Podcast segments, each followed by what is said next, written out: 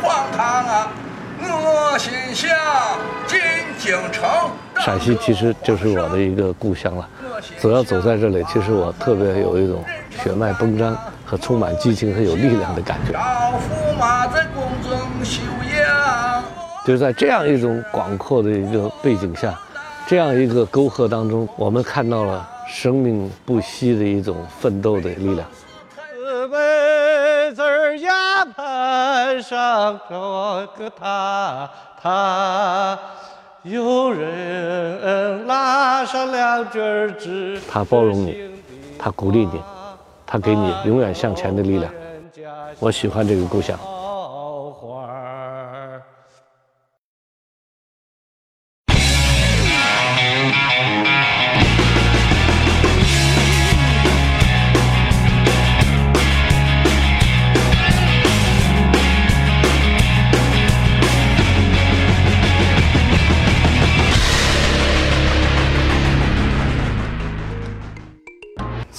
创造，风马牛的精神。冯叔说，这次回老家，有一个人就算有千难万险也要见一次，主要原因是想弄清楚，为什么他身上背着上百亿的贷款，却还能在陕北叱咤风云，是不是有点华山论剑的架势？当然，还有个人原因，就是他想为自己曾经亏的一笔生意找点心理安慰。此行，冯叔和高手过招，是鱼死网破还是战略联盟？瞧，这见面地点都颇有创意。豆腐坊，冯叔，咱绝不能败下阵来，露一手吧。风里雨里，豆腐坊等你。九零年就做做了几年了？做了有一年多，哦，一年多。那时候才四五毛钱嘛豆子，现在豆子四五块钱了已经，都敢翻了十倍价。哦，高乃泽，陕北首屈一指的煤老板，卖豆腐起家，却独拥煤矿九座，小学文化水平，产业却涉及煤、煤、电六大领域，胡润慈善排行榜唯一一位陕西富豪。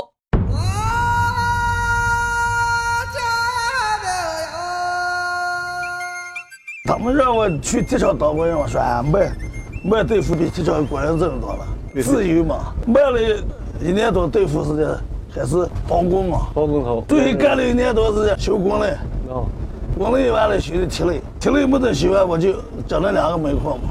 实际那会建一个煤矿就是一百多万块钱，一百多万块钱建了一个，但是多大的产量呢？那才二十万吨，实际那时候二十万吨挣了五块钱，不用去别人骗了就能赚到一百万。赚一百万。对，赚一百万又能买个煤矿。哦，对对对，那你就是每年再买一个。对，我那时候每年买一个煤矿。哦，每年买一个。这个煤矿后来怎么就一下咣一下就爆发了呢？后来煤价上来了，再给他陕北人民凑嘛，凑的煤矿上了几百万、几千万、嗯，几个亿，最后几十个亿。就是我买了一个，可能加价，我又卖给别人，那个人又加价，反正煤对，矿来回。那没有五六比那时候就是，你买的十个亿，我给你啥，给他多过这么十五个了，嗯就这样凑着凑着去，实际那个东西不降，有人凑了。哦，后来就是很多集资就跟这个对，集资也还有一种人装凑着，他俩团起来，一直他俩给他我去抬价。哦，对你给我多卖两个亿，我给你回馈两千万，哗就起了。当时我看复古这些新闻呢，我就很有兴趣来跟你聊天儿，我就想起了海南当年就 是这样。二十年前我们在海南，很多人炒地皮也是这样，在一楼签的合同，到三楼就把地又卖掉了。明白了，美国那个得有了。他的那个时候只炒这个定金，就比如买一块地啊，交一百万定金，你再卖给下家的时候，他给两百万给你就行了，两百然后你就把定定金不是百分之百你就收，是对赚了一百万，然后那张地图就不断的盖章子，炒了一家以后你得盖个章啊。重新盖子换个砖。原来是炒红线图，后来都炒得太快了，来不及就炒蓝线图了。那在九三年时候，唱个歌啊，都给二十万消费了。对，啊，头脑一下都是吧？那时候大家见面很开心，说都说让哎呀高总不好意思，我今天又赚钱了，赚钱不好意思，天天赚钱。哎，我这光那个那个地方全看了啊。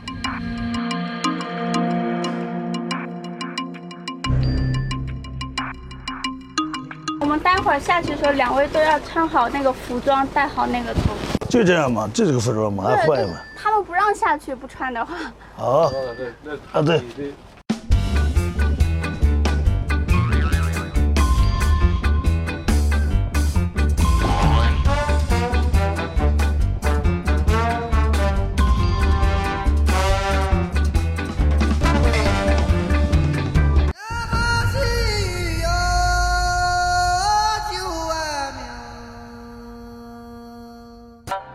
但是山西那老出事儿，一般就剩下什么事物透水，主要是特产。那容易出事儿。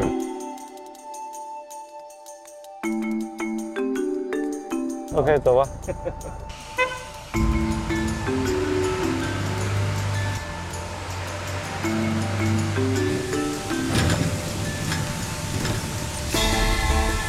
那你这管理团队，我们自己也管的，还有这个包生产，包生产就像接下来我一多给你四十了、五十了，全部的安全管理，都包给他，对，都给他来管。跟种地一样，都包给别人了。对对对，那就是专门那有个生产是省事，可是别人得多赚你十五块钱，固定五十。啊固定五十。啊，自己厂有三十五都挖出来了，嗯他这个五十多赚你十五块钱，人家连处理时间自己留了，别人啊，他不找你了，都自己处理了。那就是固定是，咱这个没叫上坡下，不在他身上了啊，对对对，他是固定的，啊，那是比较好。那这个他一个人最多能包几个矿子在身上？哎呀，一个人最多三个。这一直到那个山下边是吧？对，我还头一次下到这么深。如今煤矿的管理模式也都紧跟时代，采取了包生产的模式，按每吨十五元的承包费用，把安全和管理、生产包给有经验的团队，煤老板们也就省事多了。这煤价要是跌了怎么办呢？煤老板说：“煤价跌了，我来扛。现在这个井下有多少工人？井下有二百多工人，二百多人，每天就保持二百多人。现在哎，但是不是保持二百多，他是二百多工人在三个班儿，三班儿，一个一个班是八八十个人，八十个人。一个一个班儿底下大概得剩哦，七八十。这个工人训练多长时间就可以下来了？不是他训练多长时间，而是要经过训练，考试合格以后，区里的相应单位颁发的那有个证儿，你这个都能下的啊。哦，不是多长时间，不是什么时候都可以。不这可以说是电电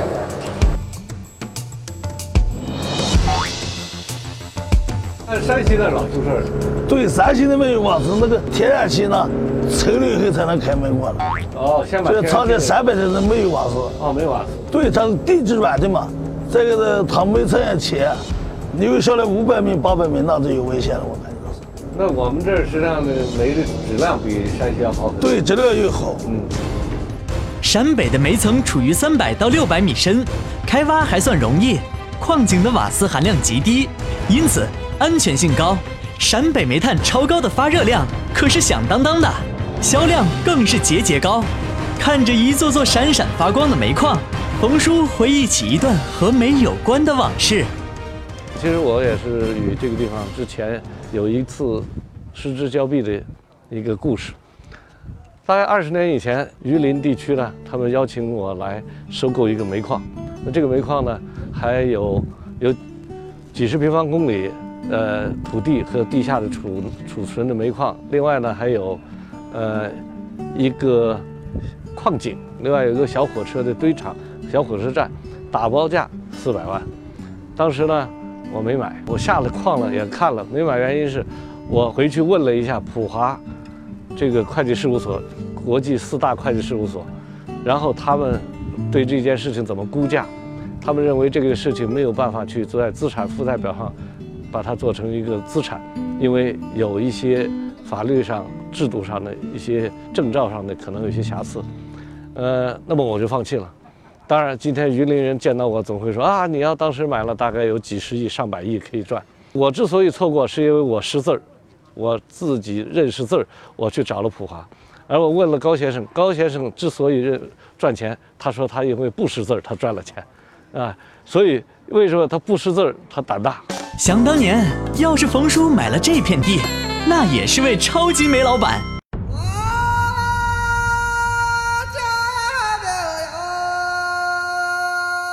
前一段儿限产能是强行的，让你关掉一部分，是吧？你煤这不好的，嗯，发下来四千。大部分这种煤矿都不让你采了，小的煤矿民营的已经不多了是吧？啊，修的不多了。开采权是多少年？多少开完就多少淘汰嘛。你们现在的装备技术和国企这些央企比怎么样？基本差不多。这管理团队从那边有挖过来人来帮你管理吗？啊，挖过来了。煤的税怎么样？咱们的税十七嘛。哦，我问一个有意思的是，做房地产你知道，股东赚一块钱，就老板赚一块钱，政府拿走一块六。哦。你这边煤是什么？就比如这这是政府拿多少钱？政府拿一半，你一半，一半。哦。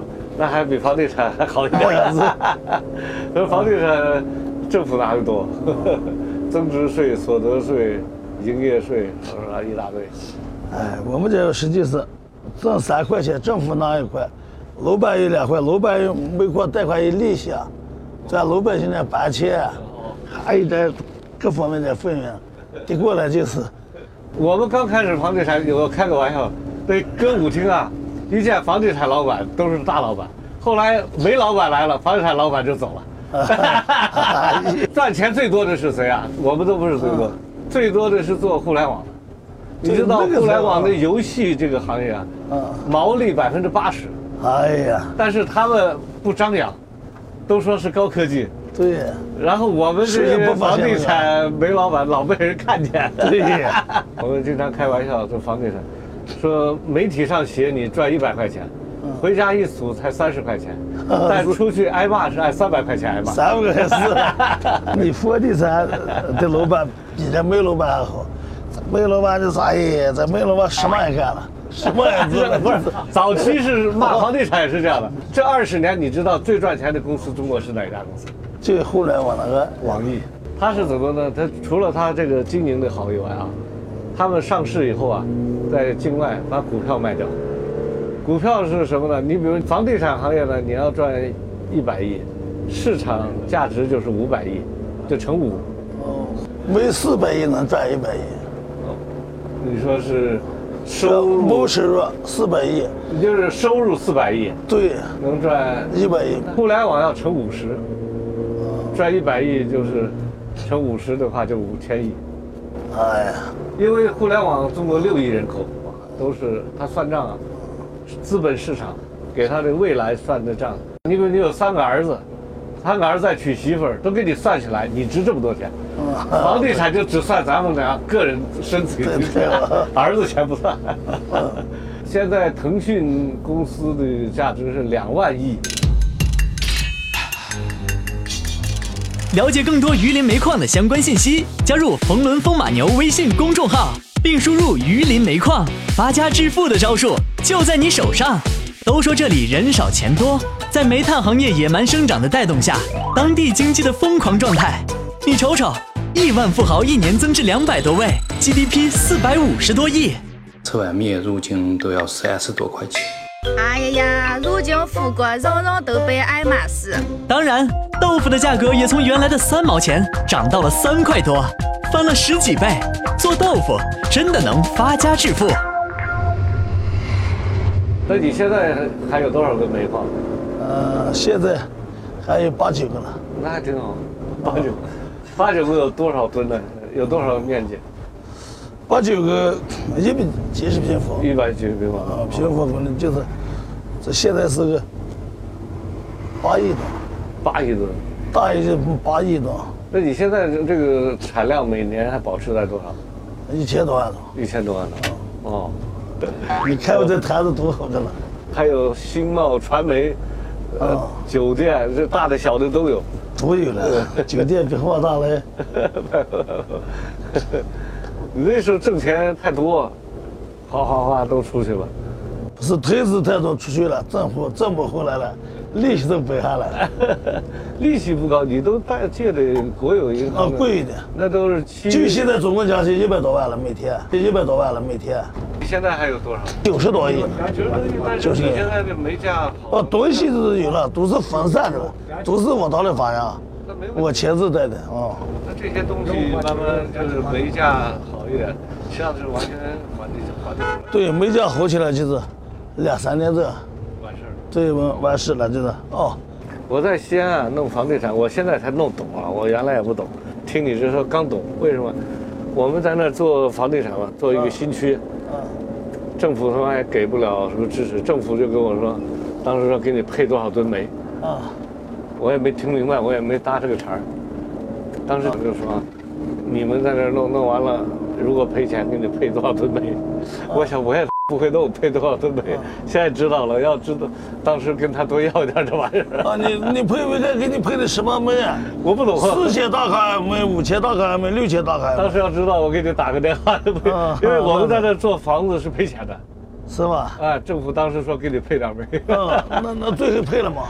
没有，我不懂啊，我也没去找他，他说要做这个给个政策，啊，你给给你个十来百亿吨，你卖给我都对了。对啊，当时不知啊，道，我我在借款嘛，你知道吧？我不懂，你看这人都你不懂，我可懂了嘛？是啊，你看这是个，我光知道建房子，我忘了这个，他就老开会讲啊，啊，你你你给你十给你十亿吨，五块四块钱他得四十个亿了。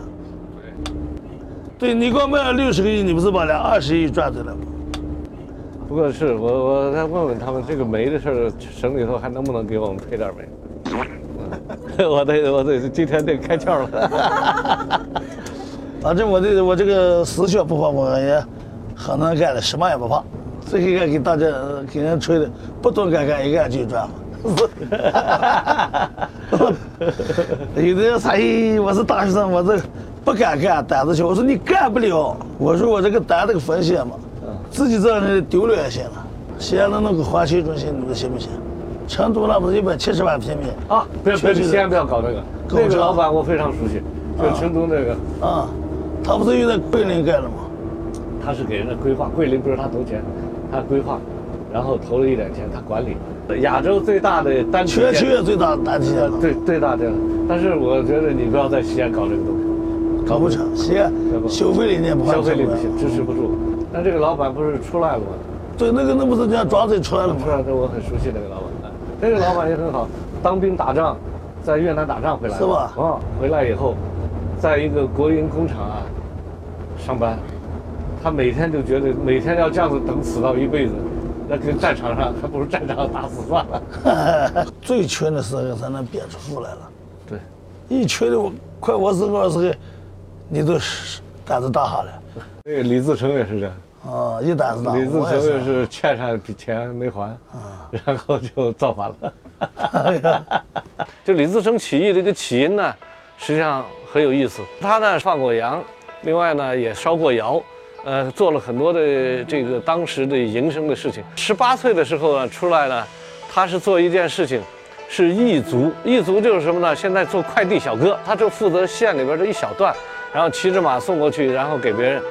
他欠了姓艾的财主很多钱，他还不起，还不起呢，最后债主逼他呢，就打他，然后让他游街示众，他就非常的愤恨，于是他就召集了一些人。那么他当时能跟着他一起起事的呢，主要两部分人，一部分就是跟他他一起的快递小哥，还有一部分是饥民，就是说要饭的乞丐。呃，这两部分人构成了李自成二十三岁起事的基本力量。当然，还有一个力量就是他老婆，他老婆高桂英呢，当时他已经娶了媳妇儿了。这个媳妇儿很厉害，带着一帮儿童组成了李自成刚开始起家的三国基本的队伍。后来的故事大家都知道了，李自成这个起事的小故事，其实给我们有很多的遐想联想。冯叔在他的作品《野蛮生长》中曾经写道。侠一定是自由的，没有身份，没有时间，一切皆随心性。心到人到，侠想杀一人，想救一人，全凭心性。侠一定是胡作非为的，其中侠的本质似乎深深刻进了陕北汉子的骨子里。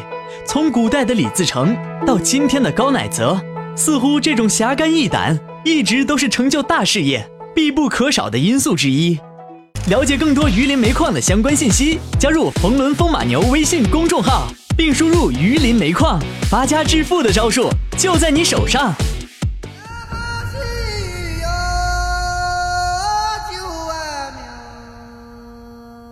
现在村里还有多少人呢？哎，村里是一百多个人。这么点人，没这么没哎这，么总共没两百人，嗯，大部分这年轻的个人都给我干活去了。都给你干活了。对，我修了六十六套别墅，对，哦，给一家每一家都修了一个。嗯，一家一套三百多平米，哦三层嘛。我弄了一千个蔬菜棚了，哦，种蔬菜。以后呢种两三个棚也能卖到十来万块钱。那这些蔬菜供你的这个工厂啊，这哦，些。滚桥也给他，酒店四桥也卖，哦哦。反正把他们都养住了嘛，把我亏了嘛。我八月十我一个人发三十个饼。菜，发发三十个月饼，对，二至三十个月饼。发这么多。我们村里头我每人给了一袋白面，啊，今天他骂我了，开骂你了。我比他多骂他，他没赶上我嘛。这。我给你讲一个故事啊 啊，比较悲惨的。美国有一个老板，把那个镇上的人都养活了几代人，啊。结果公司破产了，啊，最后镇上的人把他坟都挖了，砸了他的工厂。啊，你看这样，你平时再好，是吧？再给一袋面，这这没有。民营企业的发展虽然正从发展初期向发展中期转变，向着更合理、更科学的方向发展，但仍面临着融资难、金融支持不足等诸多困难。但陕北的民营企业家似乎并不在乎这些困难，还在稳步发展，靠的就是胆识和忠厚。实际上，我每次到了陕北，无论是榆林还是延安，只要走在这里，其实我特别有一种血脉奔张和充满激情和有力量的感觉。我这个感觉，我相信看一下高乃泽、高董，其实就能理解，因为在这里边，我们看到了生命不息的一种奋斗的根据。你从来没感觉到他悲凉，或者说内心呢充满了绝望、痛苦，没有。我一直是说，到了这儿人就心大了。李自成一跺脚一拜天，造反了；高乃泽一眨眼借钱了，借多少？一百亿。嗯，当然，做了多大事业？有几百亿。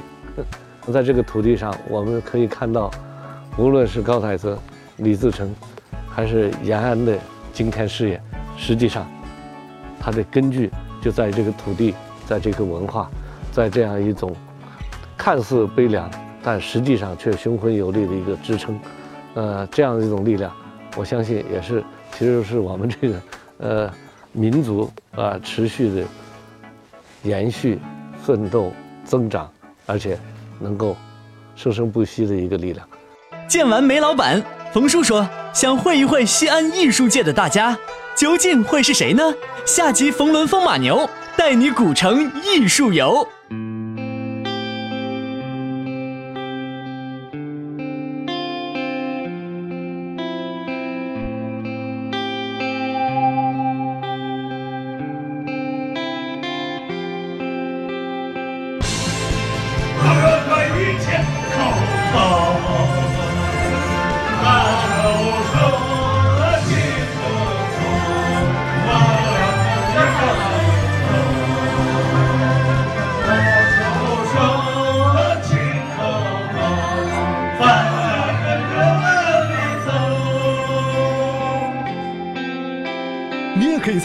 到战略合作伙伴喜马拉雅 FM 收听本节目音频。